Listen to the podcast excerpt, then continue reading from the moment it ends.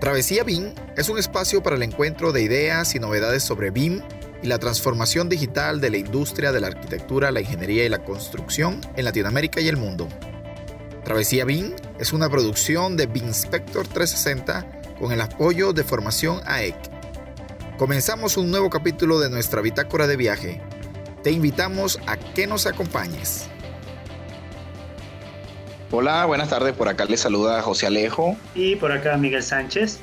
Hoy tenemos como invitado al arquitecto Pedro Herrera y junto a él vamos a dar un, vistazo a su, al libro Building Information Modeling, que se trata de conceptos básicos, un libro eh, que ya ha publicado el arquitecto Pedro. Así que Pedro, bienvenido, buenas tardes, ¿cómo estás? Hola, buenas tardes José, hola, buenas tardes Miguel, ¿cómo andan? Muy bien, muy, bien. bien, Bueno, de aquí ah, de que nos acompañes, ¿no? Gracias por la invitación. No, gracias a ti por tu tiempo. Ya ves que, bueno, aquí estamos tratando de, difundir información de valor para, para personas que, bueno, se están entrando en el mundo del BIM, que entre ellos me enlisto yo, Miguel. Ya ves que, eh, disculpa, Pedro, ya ves que Miguel sí tiene ya bastante recorrido por allí dentro del mundo del modelado de información para edificios. Sin embargo, yo no me, tal vez habrás visto algún episodio anterior, yo solamente me dedico o me estaba dedicando hasta el año pasado solamente a la captura de datos, pero de manera tradicional, estación total, receptores NSS, y bueno, ahorita estoy dando aquí el salto apoyado de, de todo el conocimiento que me puede estar aportando Miguel, dando el salto ya al BIN, y por eso nos complementamos allí, pues yo siempre traigo preguntas para él, y en este caso, bueno, aquí traemos hoy, el día de hoy, unas preguntas puntuales para ti, ¿ok? Vale, perfecto. Eh, bueno, de entrada podemos comentar que, Pedro, bueno, aprendió Revit eh, aproximadamente en el año 2011. Es, eh, lo hizo de forma empírica y todo eso lo hizo antes de, graduarse, antes de graduarse, del colegio y una vez que entró en la universidad, en la Facultad de Arquitectura en el 2012, ya, ya le estaba desarrollando proyectos en la plataforma. Y para 2013 ya habías comenzado, Pedro, a, impartir cursos básicos de Revit, explicando el concepto de BIM a, a otros compañeros de clase.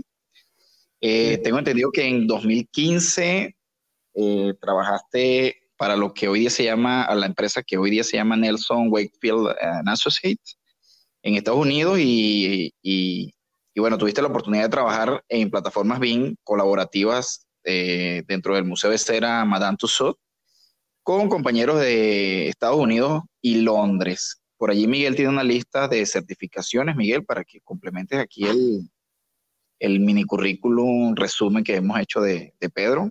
Un amplio repertorio de certificaciones y de, y de estudios. en posee el Autodesk Certified Professional, el Certificate of Management, Management Building Information Modeling, el CM BIM, el BIM Specialist Revit Autodesk, así como este, los posgrados del Sigurat Global Institute of Technology de BIM Expert Revit 360 y BIM Manager de Autodesk. Este, bueno, que ya hablan bastante de, digamos, tu compromiso con, la, con la, el aprendizaje continuo, ¿no, Pedro? Sí, así mismo. Siempre, siempre he estado buscando aprender más. Claro, y si por aquí se nos escapa algo, Pedro, estás abierto a, a comentarnos, porque bueno, hicimos un condensado de la información que nos compartiste. Pero si igual quieres comentar algo que creas relevante aparte de esto. No, creo que ya lo han dicho todo en realidad. Entonces, vamos, vamos a darle entrada a, las preguntas que ya teníamos listadas para ti, Pedro. Eh, lo primero y que es lo más básico, si ya traíamos esa, esa pregunta por allí, es que, ¿qué te motivó a, emprender la, no sé, la, la generación o la publicación de un libro como este? A ver, yo siempre he estado buscando, leyendo y aprendiendo, en, no solamente en Internet, bueno, como ya vieron, también en distintas este, oportunidades que he tenido para certificarme. Y sí me he dado cuenta de algo, la información en Internet está muy dispersa. O sea, si es una persona que no tiene, digamos, el capital para pagar una certificación o un programa de estos de, de mi manager o, un posgrado, pues lo que le toca es buscar en internet. Y entonces, cuando yo, digamos, en sus tiempos, cuando yo también hacía eso, sí llega a la conclusión de que hay mucha información en internet, eh, no toda es verídica, por cierto, y eh, está muy dispersa. Si tú buscas, no, no hay nada como entrar a, Google y buscar conceptos básicos de BIM. Te van a aparecer muchas cosas y entre un blog y otro blog puede que se contradigan. Entonces, sí, he tenido muchas, muchos compañeros y muchos amigos que me dicen, oye, mira, yo leí esto acá, pero este otro lado me dice esta otra cosa y luego entonces me voy a, a una página, por, por ejemplo, de la, AGC, y también me dicen otra cosa, entonces no, no sé en realidad a qué se refieren con, con, tanta información. Y ahí fue donde me surgió la idea, ¿sabes qué? Todas las cosas básicas que alguien tiene que saber para entrarle al mundo de BIM, las voy a poner en un libro, las voy a condensar para que todo el mundo pueda, eh, como quien dice, comenzar con el pie derecho. Excelente. Es que sí, bueno, eso también lo vivo yo, lo he vivido yo de, este, en todas estas, digamos, cuando uno se quiere sumergir a buscar informaciones, es, es, lo disperso que te puedes conseguir. Y, y, en este tema del BIM, sobre todo ahora que ya empiezan a darse, a darse forma en estándares y, y, y demás protocolos que cambian de país en país, pero uno se consigue mucho eso, ¿no? O sea, inclusive en, mismas definiciones y en mismos temas como, como pues los niveles de detalle, niveles de información, de desarrollo, que ya pues parece que no terminan de ponerse de acuerdo, pero de, de un país a otro puedes conseguir a otra, a otra cosa, ¿no? Ah, digo, saltar, saltar en concepciones de, de, y, en, y en, la, digamos, en la definición de los, de los objetivos, ¿no? Pues sí, la verdad es que es algo muy, es, muy valioso el poder este, concentrar todas, todos esos aspectos básicos. ¿Qué valor consigues, digamos, el, al concentrar esto? ¿Qué, qué, qué valor agregado crees que, que, obtiene una persona que está iniciándose en la metodología? Que yo considero que a las finales es poder meterte a internet y entender de lo que están hablando. Y, y pónganse que también estudio en varios grupos de WhatsApp estamos eh, de, de BIM y en muchos, hay muchos profesionales que dicen, oye, mira, ¿cómo es que yo aprendo o cómo es que yo inicio con BIM? Y muchos les pasan podcasts, muchos les pasan blogs, pero ¿qué pasa? Yo considero que, que, hay muchos blogs y muchos podcasts que no están enfocados en la, en la gente que todavía no sabe. Entonces, no es lo mismo digamos, comenzar a hablar de IFC o hablar de, no sé, de, los niveles de desarrollo o comenzar a hablar de modelado como tal, si no tienes, si no tienes, no sabes ni siquiera qué es. Entonces, yo no, con el libro no pretendo explicarte a profundidad todo eso porque en internet ya está. Tenemos estos podcasts en los que ya, ya se están hablando de esas cosas. La idea es que tú puedas leer y cuando te metas a internet sepas de qué es lo que se está hablando. se está hablando. Entonces, el valor que yo le veo a eso para la gente que comienza es más que todo poder comenzar a entender de las cosas que se hablan en el mundo y no quedarse como por fuera, porque eh, surge también mucho que una vez que comienzan, eh, digamos, por ejemplo, si yo leo la definición de BIM del AGC es totalmente distinta a la definición de BIM del NBS de, Londres, del National Building Specification. Entonces, a las finales, el que comienza a aprender de BIM sin tener una idea clara, comienza a él mismo a hacerse sus propias ideas y al final comienza a trabajar o comienza a, a meterse en el mundo profesional sin un concepto claro de lo que está haciendo.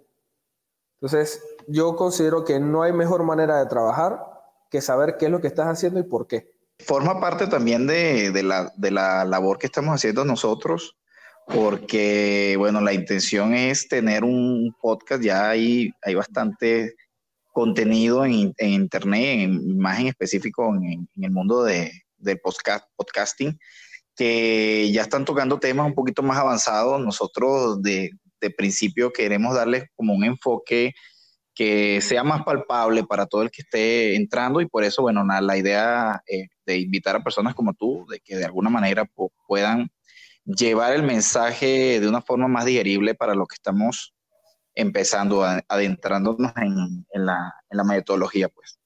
Y en, esta, en, este, en este proceso de, de escribir el libro, ¿recuerdas alguna, alguna anécdota o alguna experiencia que puedas, no sé, pues que puedas plasmar sobre los principios básicos del BIM, algo en específico, en característico? En específico, lo, lo que creo que lo que más me costó fue llegar a hacer una definición de BIM que fuese entendible para todos. O sea, si, como, como les comentaba, si buscas en Internet, cada, cada país tiene una definición específica de lo que ellos consideran que es BIM. Pero luego, entonces, está, el concepto de VDC, que es Virtual Design Construction. Y los, las terminologías como que se mezclan un poco. Entonces, cuando comienzas a leer la definición de VDC y comienzas a leer la definición de BIM, tú te quedas pensando, va, pero esto es lo mismo o es parecido. Y ahí en ese, en ese, en ese punto creo que me, me costó un poco aprender la diferencia. Gracias, bueno, tengo a unos muy buenos amigos y mentores en todos los grupos de WhatsApp que saben mucho y pues hemos eh, llegado a definir bien eso. Okay. Pero sí, en, en, ese punto creo que eso fue una de las cosas que más me, más me costaron, porque todo lo demás está claro. O sea, qué, qué, es, nivel, qué es el nivel de desarrollo, este, qué es Lean, Construction, cuáles son los pasos para implementar. Pero el misma, la misma definición de BIM está, es un poco complicada y a la hora de, plasmarla en un libro como este, que es para gente que no tiene conocimientos de nada, tampoco puedo llegar con una, con una definición muy complicada, porque no la van a entender. Entonces, creo que eso fue una, una de, las, de las cosas eh, que a mí, digamos, me tomaron más tiempo en, en, definir. Y lo otro es que yo, en realidad, para serles sinceros, no era, la idea del libro surgió de un día para otro. Yo estaba haciendo un blog en realidad y yo me dije a mí mismo, espérate, o sea, aquí hay mucha información que yo puedo plasmar. Material. Exacto. Aquí hay mucho material que yo puedo, puedo plasmar en un libro y, que sea más sencillo para la gente. Y pues al día siguiente yo llegué y le dije a mis amigos, hey chicos, voy a hacer un, un libro. Entonces me dijeron, va, como así? Espérate. O sea, ¿de qué estás hablando? ¿Sabes que hacer un libro no es fácil? Y dije, sí, no es fácil, pero alguien tiene que hacerlo. O sea, hay libros, sí, hay muchos libros en inglés, pero y entonces los que estamos acá, que somos hispanohablantes o que hablamos español, entonces, si no saben inglés, pues te cuesta más, ¿no? Sí. Exacto. Oye, y ya que mencionabas eso de esa decisión de tomar, de, hacer un libro, este, ¿qué, qué, apoyos, cómo, cómo te apoyaste, digamos, para lo que es la, tarea de, de, generar, e, editarlo como tal? Bueno, te comento, yo el libro lo publiqué este, sin editorial, o sea, eh, yo estuve buscando, lo primero, obviamente lo primero, cómo publicar un libro, lo busqué, de hecho, lo busqué en internet, porque cuando le pregunté, ponte que a mis papás, eh, todos me dijeron, no, mira, tienes que ir a una editorial y tienes que presentar la idea, el draft y pues todo el proceso, digamos, normal que es de la edición de un libro. Pero igual como me pasó con, con, en este caso, cuando yo comencé a aprender, cuando comencé a aprender BIM, que al principio yo veía que la gente utilizaba AutoCAD y yo decía, la tecnología ha avanzado lo suficiente como para que haya algo más eficiente o algo más sencillo que facilite más la vida. Y eso fue lo mismo que hice. La tecnología me tiene que ayudar acá para ver cómo yo publico el libro. Y me encontré entonces con el, con el servicio de, de autopublicación de Amazon. Ah, excelente. Sí, Amazon tiene el Amazon KPD que te metes ahí y ellos te dan todos los lineamientos de edición y todos los lineamientos de, formato del libro. Entonces ya con, digamos que con los documentos que yo tenía del CMBIM, los documentos del posgrado y los documentos del máster, ahí comencé a, comencé a definir más cosas y bueno, obviamente también haciendo investigaciones en internet y preguntándole a profesionales que gracias a Dios muchos de los profesionales que están metidos en el mundo BIM no están este, cerrados a compartir información. La mayoría, si tú les haces unas preguntas, ellos te contestan de una vez. Qué bueno y qué, y qué refrescante pues saber que, que además de eso, pues de que, de que, estás metido en todo el tema de las nuevas tecnologías, pues también te aprovechaste de eso, de toda esta transformación digital que tanto nosotros hablamos aquí en el podcast y que, y que inclusive para, el, para lo que fue generar este libro, pues te hayas apoyado de allí. Oye, y ya entrando este, dentro un poquito del contenido, ¿no? Que tuve la oportunidad de revisar, de revisar parte de él este, veía que pues hay un capítulo entero que le dedicas a, a los roles y a los, y a los beneficios del BIM, ¿no? Y, este, y eso es uno de los aspectos en donde, que digamos que pueden servir como parte aguas para que una organización decida eh, avanzar o no a, a adoptarlo, ¿no? Eh, en tu experiencia, ¿cómo has visto esos, esos procesos del entendimiento de las ventajas, o sea, por parte de las organizaciones, este, y esos cambios de paradigmas de los roles en una empresa, que suelen ser un poquito complicados esos, esos cambios, ¿no? Sí, de hecho es, creo que dentro de todas las implementaciones es lo más difícil. Es decir, yo puedo capacitar al personal. Eso, eso no, no, digamos que lleva tiempo, pero no es tan complicado. Pero hacer que el personal entienda por qué está aprendiendo BIM, por qué la empresa quiere comenzar a trabajar con BIM y que ellos en realidad digan, vale, esto no solamente me sirve para ahorita que yo estoy trabajando en esta empresa porque pues posiblemente sea un capricho del jefe, eh, sino que más adelante me puede servir, es creo que una de las cosas más difíciles. Y convencer a una empresa eh, para que lo haga también. A mí me han llamado de muchas empresas en Panamá para hacer implementaciones.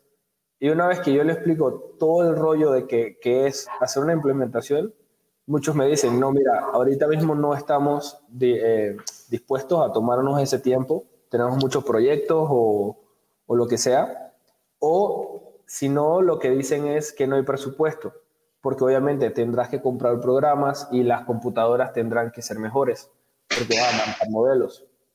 Entonces, creo que es una de las cosas que, que, en las que me quise enfocar, porque Primero, en, por ejemplo, en Panamá, eh, eh, lo hablo de mi experiencia en Panamá, las empresas pequeñas no tienen un presupuesto dedicado a mejoramiento ni capacitación. Entonces, que tú les digas que tienes que sacar dinero para capacitar a tu personal y para mejorar los equipos que hay en la, oficina, pues digamos que ya sería como un derechazo que uno le da a la empresa.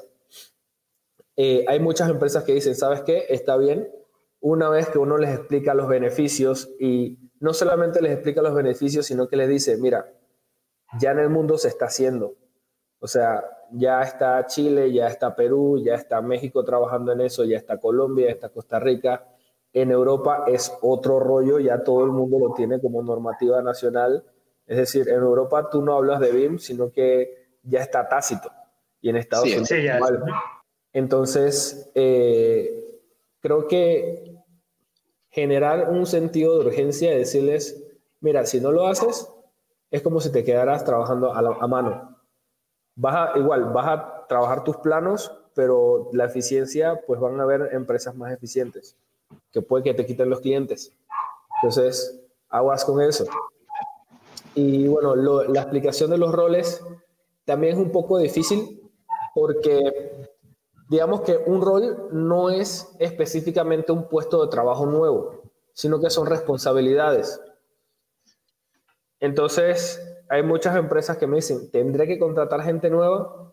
Y yo les digo, pues posiblemente no, posiblemente haya gente que trabaje o que haga esa, esa, tenga esas, esas responsabilidades. Por ejemplo, acá en Cinépolis, que yo estoy trabajando acá implementando Vive Cinépolis, tuvimos una, una, una sesión como de dos horas sobre los roles y al final ellos decidieron por ejemplo, el BIM Manager, no llamarle, no, no llamarle BIM Manager, sino que llamarle líder BIM. Y yo les dije, sea, ustedes le pueden poner el nombre que ustedes quieran, pero las, las responsabilidades son las que son, y por eso se llama así. mientras hagan lo que debe. Exacto, mientras haga lo que, lo que, lo que debería hacer. Debería ser. Eh, pero ¿qué pasa? Ya había muchas de esas cosas que hace el BIM Manager que hacían otros líderes o que hacían otras, otras personas dentro del equipo de trabajo. Y lo que ellos me dijeron fue, sabes, es que ya estas, digamos, estas cinco cosas que tú tienes aquí que me dices que hace el BIM Manager, ya las hace otra persona. Yo le digo, perfecto, o sea, no, él no, no tiene que hacerlo todo. Puede que haya gente que ya trabaje sobre eso y contrates o tengas a una persona a la que se le agreguen más responsabilidades. Tú puedes tener un equipo entero de BIM Management. Ya eh, depende cómo tú organizarás tu empresa, ¿no? Pero al final es eh, que ellos entiendan las responsabilidades como tal y no se enfoquen tanto en el título, porque el título puede cambiar. De hecho, cambia. Y, esa, esa, misma flexibilidad, digamos, que, que, entender, entender eso y entender lo que pues, se, ha, se, ha, comentado muchas veces, que, que pues un rol lo pueden llevar varias personas o varias personas pueden, pueden formar parte de ese rol. Y también el tema de que no es, no es por, por, por un cambio de nombre, quiere, quiere decir que está cambiando todo. Eh, la gente, digamos, son, son, los conceptos que hacen que, que se acerque más la metodología a las, a las empresas, ¿no? Porque pues normalmente hay una, una, inercia al cambio, ya, ya lo habíamos comentado de hecho en, una, en uno de los, ya lo estuvimos hablando en el primer episodio, y, y esa resistencia al cambio se tiene que vencer cuando, cuando aterrizas las la, la cosas, ¿no? A la, que, que no sientas que, que, te están derrumbando todo tu, tu esquema organizacional para, para hacer algo desde cero, ¿no? Sí, exacto. Y, y, viendo, a ver, Pedro, y viendo el panorama aquí ya vamos a entrar, vamos a encerrar geográficamente el tema, eh, el panorama bien en, en Hispanoamérica, sabiendo que, que, está bastante heterogéneo por ahora y que, y que traemos por ahí el, el, el rezago de la adopción de la metodología.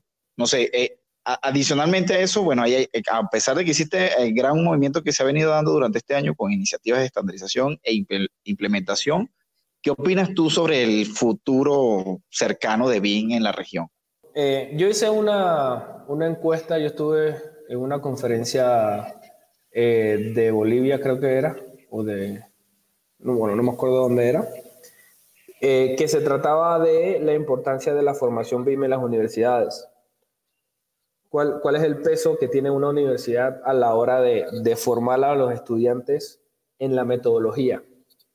y dentro de esa encuesta, pues iba más o menos de cuál era el estado de BIM en distintos países. Me contestaron gente de, de, de México, de Colombia, de Costa Rica, de Argentina. Hay muchos profesionales. Eso, eso es, digamos, um, para mí algo que, que, me agrada porque hay muchos profesionales interesados. O sea, los que no saben están interesados. Hay otros que pues eh, están un poco rezagados pero al final la corriente siempre se los lleva a ellos y tendrán que hacerlo, quieran o no. Eh, pero lo que me gustó, exacto. Pero lo que más me gustó fue ver que ya hay universidades que están trabajando en la formación de los estudiantes. Y yo creo que eso, eso en, en los próximos años va a ser un punto clave, porque ya no va a ser que yo tengo que sacar de mi tiempo de trabajo y de mi dinero que gano para aprenderlo sino que en la universidad ya te lo van a enseñar como parte de tu, de tu digamos, de tu programa curricular de tu, de tu carrera. Entonces, eh, ya en México se, se, habla de eso. De hecho, ayer yo estaba hablando con unos amigos y en Ciudad de México todos, todas las universidades, o si no es que la mayoría, si no es que todas, enseñan, enseñan BIM y enseñan programas y tienen sus capacitaciones como parte del programa curricular. Yo en Panamá estuve trabajando también para implementar BIM en, en, la Universidad Católica Santa María la Antigua. La cosa es que, bueno, me salió un trabajo, me vine para acá, para México, pero ya se está hablando de eso.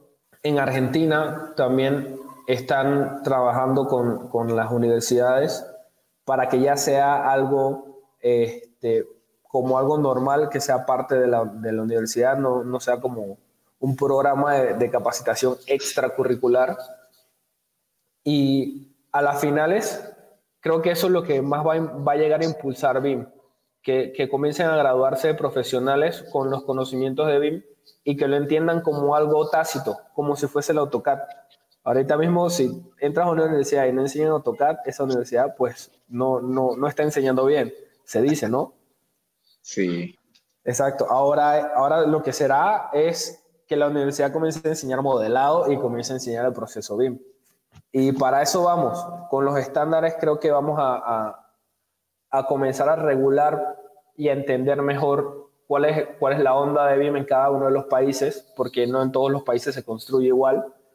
Y bueno, sí, yo de aquí a cinco años creo que, creo que la cosa, la aceptación del BIM va a estar mucho más abierta y, y va, va, a haber mucho más profesionales este, trabajando con la metodología. Ya no, ya no va a ser tan difícil contratar a un buen profesional que trabaje con la metodología. Así será. Qué bueno. Si es que, es que bueno, es la única, es la, no, bueno, no la única, pero por lo menos es la más, la más efectiva, más eficiente de ir cerrando esas brechas, ¿no? Cuando la, cuando la academia se, se involucra, los de BIM Forum, precisamente uno de sus, este, uno de sus participantes, pues que incluyen dentro de todos estos procesos, eh, es la academia. Y, y, bueno, y hablando de esa parte, pues de la, de la, justamente de la capacitación y enlazando con lo que hablamos de tu hoja de vida, es que precisamente lo que nos dice, pues te, te has dedicado desde el principio a, a formarte, a formarte con, con, todas estas certificaciones, posgrados y máster.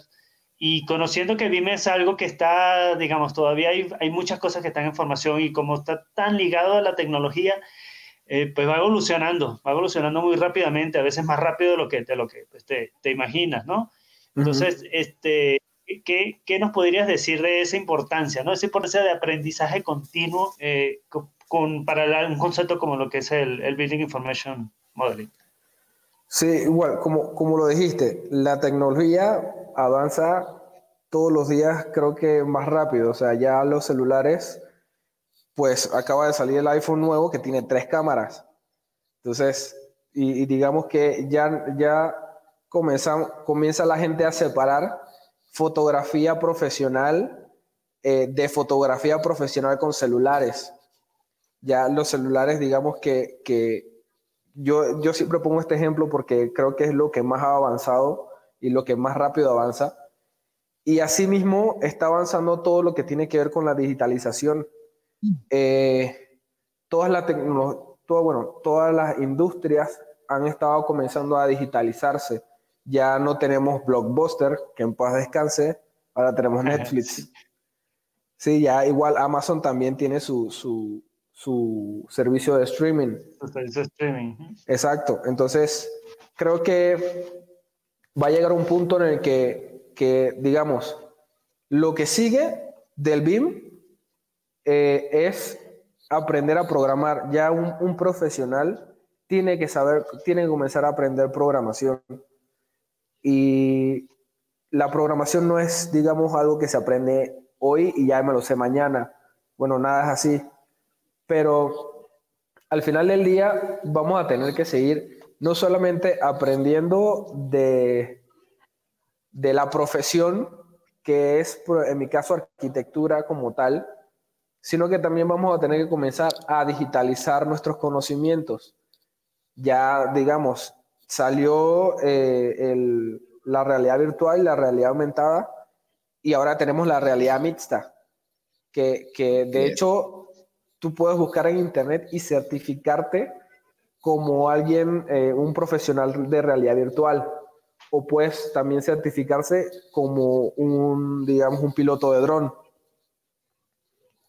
Entonces, vamos a comenzar a tener profesiones un poco más completas eh, y más diversas. Ya un arquitecto, por ejemplo, se le abre mucho más el panorama de lo que ya tenía a un ingeniero también, porque no solamente, digamos, un ingeniero de sistemas que sepa de programación es muy valioso en una empresa que, que, sabe BIM o que está trabajando con BIM. Tengo muchos compañeros que eh, lo que hacen es programar las APIs de Revit o hacer este, programación con Dynamo Eh, y ya entonces comenzamos a ver la colaboración entre distintos profesionales. Pero claro, para yo pedirle a un programador que me haga algo, tengo que saber qué quiero. Entonces, algo le tienes que mover de la programación para saber qué es lo que necesitas en realidad. Y ahí vamos, ¿no? Siempre todos los años van saliendo cosas nuevas, eh, la tecnología no nos espera, lastimosamente no dice, ok, vamos a esperar que ellos aprendan y seguimos.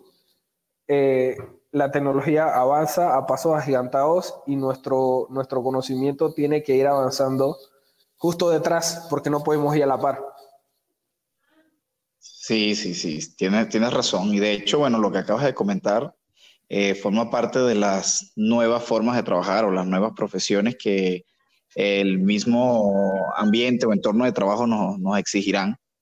Y que sé que alguno de los oyentes puede estar asustando tantas, hablar de tantas cosas técnicas que, porque es que en el pasado eh, todo como que llegaba más lento, pero a, hoy día avanzan, avanzan, avanzan todas las tecnologías y bueno, el que no se pone las, las pilas, el que no se monta ahí en el barco, en la ola, este, se queda atrás. Por eso quiero que ahorita te voy a, te voy a pedir que, bueno, que, que nos deje un mensaje para, para todas las personas de la región que siguen viendo esto como un escenario lejano y, como algo que, que, sigue siendo como una, una, una alternativa una, a, a, la metodología de trabajo convencional. No lo ven como que para allá vamos. O sea, ¿qué, qué mensaje le pudieses dar tú a una persona que dice, bueno, eh, posiblemente esto sea opcional y, y yo pueda seguir avanzando en mi vida laboral tal y como estoy ahorita?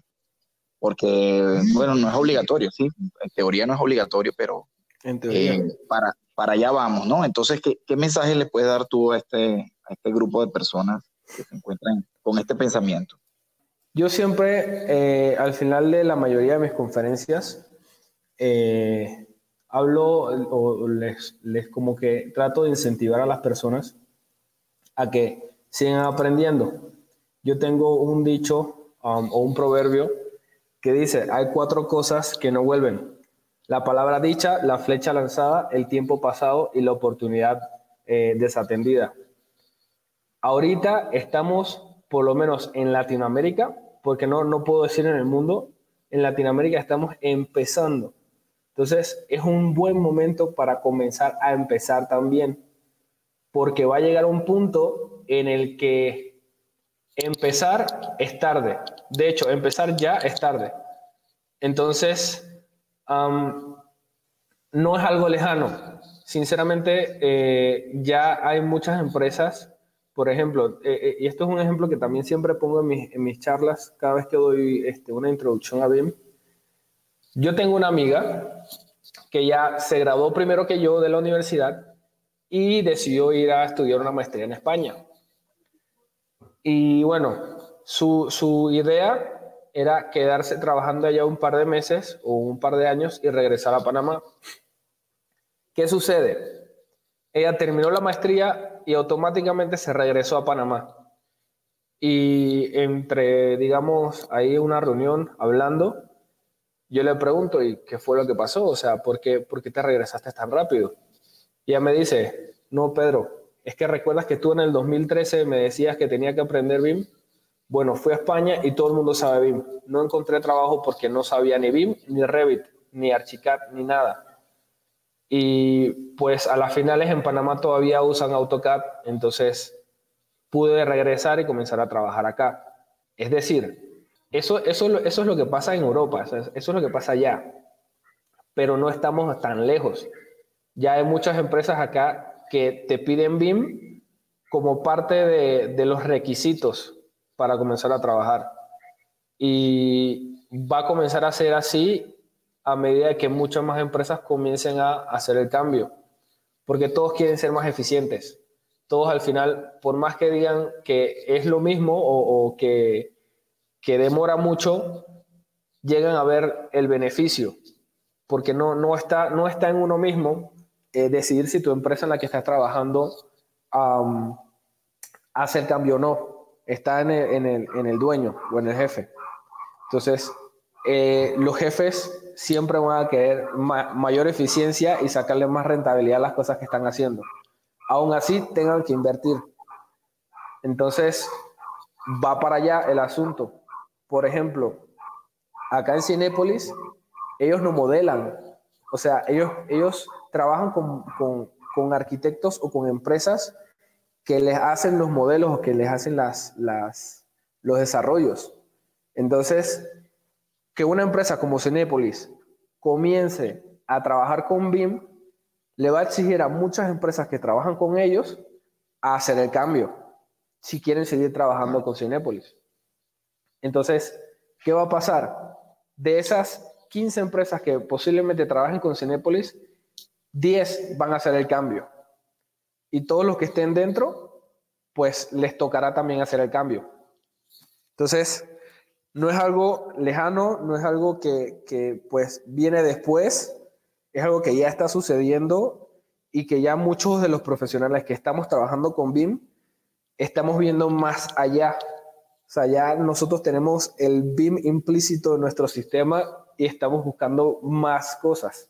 Y al final la ventaja la tiene el que, el que está más actualizado o el que tiene las últimas herramientas como, como decía, pues como decía Bart Simpson en alguna ocasión, pues cómo, cómo supone que vamos a alcanzar a los demás yendo más lento, ¿no? Exacto. Entonces hay, hay un reto, pero así como hay un reto, hay una, hay una oportunidad. Y, y, y pues qué bueno que eres de aquellos que, que, están, digamos, aprovechando eso para también, digamos, no, no, no quedártelo para ti, sino, sino a través de, de, de, contenidos como el libro y así como pues tu blog, que también lo vamos a dejar en las, en las descripciones del, del episodio como link este, que ya he tenido yo oportunidad de leer varios artículos, este, pues exacto, pues, se dedica, tienes ese compromiso de, de, llegar a más gente, ¿no? Y de, hacerlos, a, aquellos que todavía están, están dormidos, pues que, que, se despierten y, y, se monten aquí en, en la ola de, de, la transformación digital. ¿Y has tenido, qué, qué, qué retroalimentación has tenido hasta ahora de, del libro, de quienes las has presentado?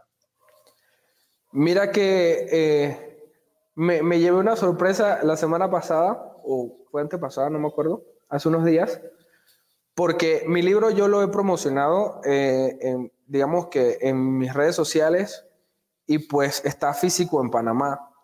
ahora que vine a México pues pude traer un par.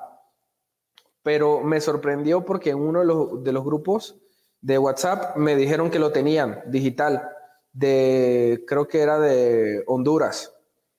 Y luego comenzaron gente de México, gente de, Ecuador, gente de Guatemala, comenzaron a decir que también lo tenían.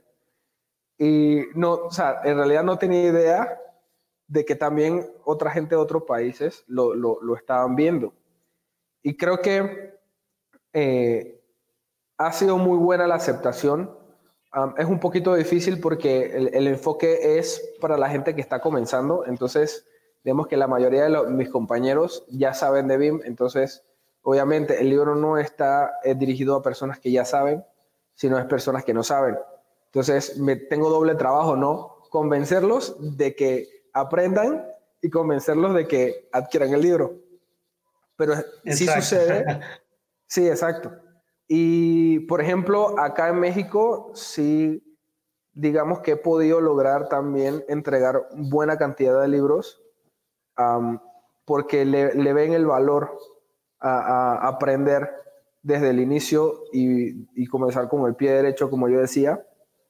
Este, y pues sí, sí, eh, la, aceptación del libro, digamos que a mí, a, digamos, opinión personal, va más lenta de lo que yo, de lo que yo espera, esperaría, pero lenta pero segura la gente que lo está comprando, la gente que lo está adquiriendo, es gente que en realidad a las finales sí se mete en la onda del BIM y comienza a buscar más. Porque mi libro, mi libro es el inicio. Ahí tenemos el libro de David Barco, que es ya de, del diario de BIM Manager, que habla mucho más, eh, eh, mucho más extenso de, sobre la implementación. Y de hecho, parte de la biblioteca de muchos es mi libro y luego sigue ese.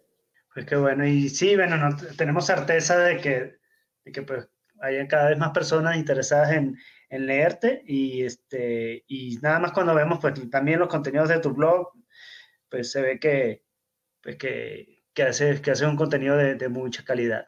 Y aprovechando de, de, contenidos y de ideas, este, ya, ya cerrando por aquí, digamos, el ciclo de, este, de esta entrevista, de esta invitación, ¿qué, qué noticias, qué proyectos de allí nos puedes decir que, bueno, que, que, que no sean, que quieras liberar alguna pequeña sorpresita de alguna cosa que estés, que estés realizando para futuro próximo?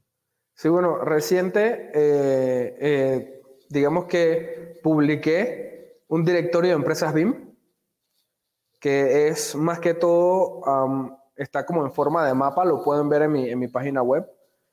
Eh, la idea es conectar, conectar empresas y conectar profesionales. Me, pregunta mucha gente, oye, mira, yo sé modelado eh, MEP en Revit, pero no encuentro ninguna empresa que, que, que trabaje con BIM o tengo empresas. Estamos claros, Miguel, que, que el, digamos, el alma de una buena implementación o el alma de un buen BIM es la coordinación y que distintas, este, distintos sistemas, distintos profesionales colaboren entre sí. Entonces, hay dos cosas. Hay empresas que trabajan con la metodología, por ejemplo, hay una que trabaja con estructura, otra que hace arquitectura y otra que hace mecánica, pero no se conocen o no saben que existen las otras. Entonces, su trabajo se hace un poco más tedioso porque les tocará entonces trabajar o contratar esas, esos otros sistemas por fuera o contratar a un freelancer. Pero ¿qué tal que yo me pueda meter a internet y buscar dentro de mi área cuál es la empresa que ofrece los servicios que a mí me faltan para yo entonces comenzar a hacer un buen BIM? Esa es la idea.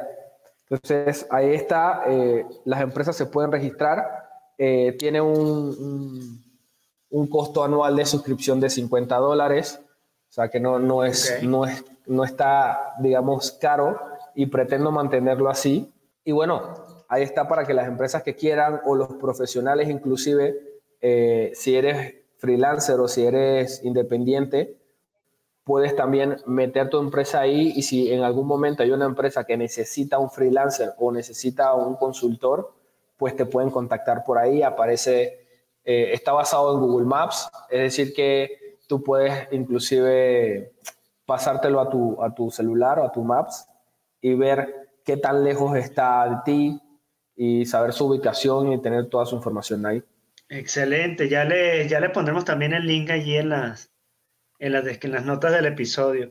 Sí, es que eh, precisamente con, con, estos temas de adopción, pues como, como son graduales y sabemos que salvo grandes despachos, grandes, grandes constructores, grandes desarrolladores, pues hay, hay gente haciendo las cosas, pues digamos, pues subcontratando, por ejemplo, pues en el, estudio donde, donde yo pues, eh, eh, me desempeño, eh, hay, hay, alianzas con, digamos, exacto, como tú dices, ¿no? Con el que desarrolla estructura, con el que desarrolla MEP, y de pronto tiene cierto grado de madurez en, el tema de la, de la, del trabajo colaborativo, pero de pronto, de pronto hay muchos quienes se consiguen con, con que, oye, ya yo hice el salto al BIM, pero de pronto ya quien antes me servía para, para las instalaciones, pues ya, ya realmente pues no, no, me funciona tanto porque estoy buscando a alguien que tenga un nivel de madurez similar para que nos podamos coordinar, para que saquemos más provecho, digamos, a todo, a todo el tema de modelado de información y, y creo que herramientas como esta nos acercan mucho más, ¿no? Sobre todo, exacto, sobre todo por esto de, que, de, de poder conseguir gente afín y, y que, que no nos perdamos en ese marco, como decíamos al principio, ¿no? Que decías que, que, el Internet, pues en esa búsqueda que se puede hacer muy, pues, muy tediosa e inclusive poco fructífera, ¿no? Sí. Pues, pues bueno, yo creo que, este, que con esto ya pues damos cierre a, a, a nuestro, a nuestro episodio de hoy. Este, voy a pedir disculpas en nombre de, de José Alejo. Tuvo un problema sí. técnico este, y, se, y pues se retiró, por tanto, pues yo me despediré en su nombre. Eh, una vez más recordando que, pues, que vamos a, a, poner en las notas tanto los links para, digamos, la adquisición de, de tu libro, este, Building Information Modeling, Principios Básicos, uh -huh. Conceptos Básicos, perdón. Este, lo vamos a dejar allí, así como pues el vínculo de tu blog y cualquier otra cosa que desees compartirnos para que la gente entre en contacto contigo. Como siempre, pues invitándonos a que nos a que nos sigan en, las, en, pues, en nuestras redes sociales, en nuestro Twitter, en nuestro LinkedIn. y, este, y que nos acompañen en estas conversaciones acerca de, de la implementación BIM y de las nuevas tecnologías y transformación digital del sector de la arquitectura, ingeniería y construcción. Sí, muchas gracias Miguel por la invitación también. No, no, al contrario, este, el gusto fue todo nuestro de tenernos aquí. Estas son, digamos, puertas abiertas para que cuando quiera conversar sobre cualquier tema, estamos aquí a la orden. Y pues, igualmente invitamos a todos para que pues, forman parte de esta travesía, vivamos juntos la transformación digital de la industria de C, vivamos bien. Hasta luego este, y hasta el próximo episodio. Nos vemos.